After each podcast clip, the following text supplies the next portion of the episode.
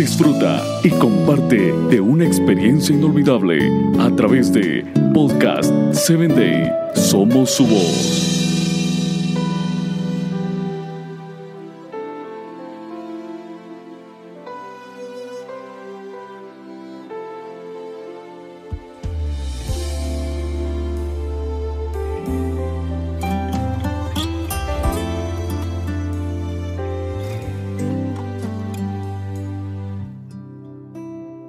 Bienvenido a la palabra que restaura, un espacio creado para ti, para que a través de los relatos bíblicos puedas conocer a Dios y Él obre la restauración que tu vida necesita.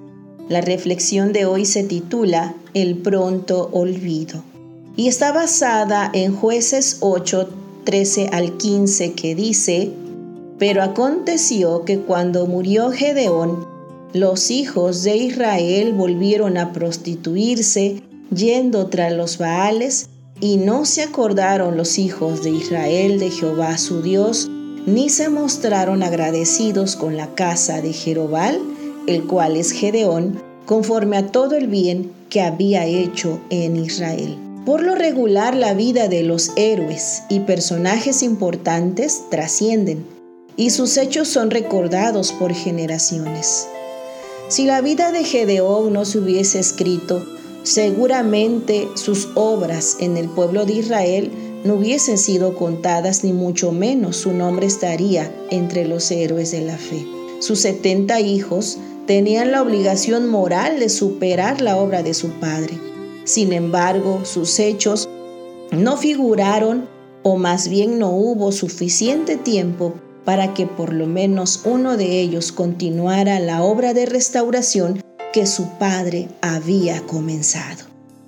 Gedeón, cuyo nombre fue cambiado a Jerobal, que significa el que humilla a Baal, o también guerrero poderoso, mostró en su vida que Dios no se equivoca cuando se refiere al ser humano. El Señor siempre lo vio como un varón esforzado y valiente. El pueblo lo reconoció como tal por un tiempo, y sus setenta hijos así lo recordaban. Pero en medio de la confusión de una impregnada idolatría, era difícil que el pueblo recordara el bien que este hombre había hecho entre ellos, es decir, los beneficios que habían vuelto al servir a Dios bajo su liderazgo. Durante ese periodo de decaimiento espiritual surgió un ataque político. Uno de sus hijos, Abimelech, hijo de su concubina, mandó asesinar a todos los hijos legítimos de Gedeón. El mismo pueblo de Siquem, que había visto crecer a Gedeón, que conoció la obra de sus últimos años, que conocía las esperanzas que Gedeón había depositado en su descendencia, se encargó del exterminio, pues apoyando a Abimelech dieron muerte a sus hermanos y a éste lo nombraron rey. Solamente tres años Abimelech gobernó sobre Siquem, ya que el mismo pueblo que lo había nombrado le dio la espalda. A partir de ahí la vida de este hombre se vio amenazada por una larga y dura batalla contra quienes intentaban quitarlo del poder. La vida de Abimelech llegó a su fin. Durante una de las batallas, una rueda de molino lanzada por una mujer desde una torre golpeó su cabeza y quedando aún con vida, pidió a su escudero que acabara con él. Así se cumplió lo que Jotam dijo con respecto al acto horrendo de Abimelech. Jotam era el único hijo de Gedeón que se había librado de la sentencia de muerte de su propio hermano, y quien de cierto modo había hablado en nombre de Jehová para hacer justicia por la forma ruin en que la casa de Gedeón había sido extirpada del pueblo de Israel.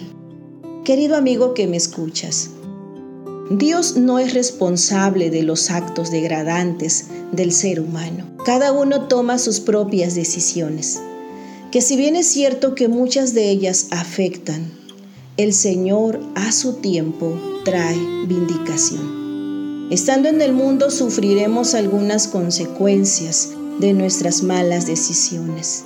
Sin embargo, lo que más debería preocuparnos es el alcance que ellas pueden tener en nuestro destino final.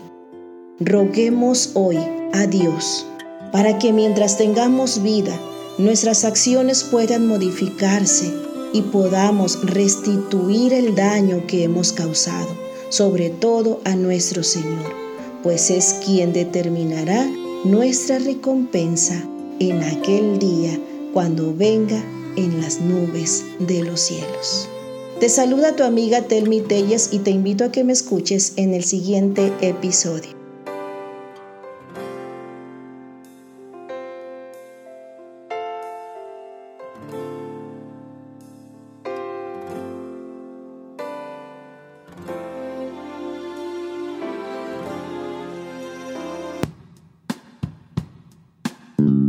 Síguenos en www.podcast7day.com. Hasta el próximo episodio.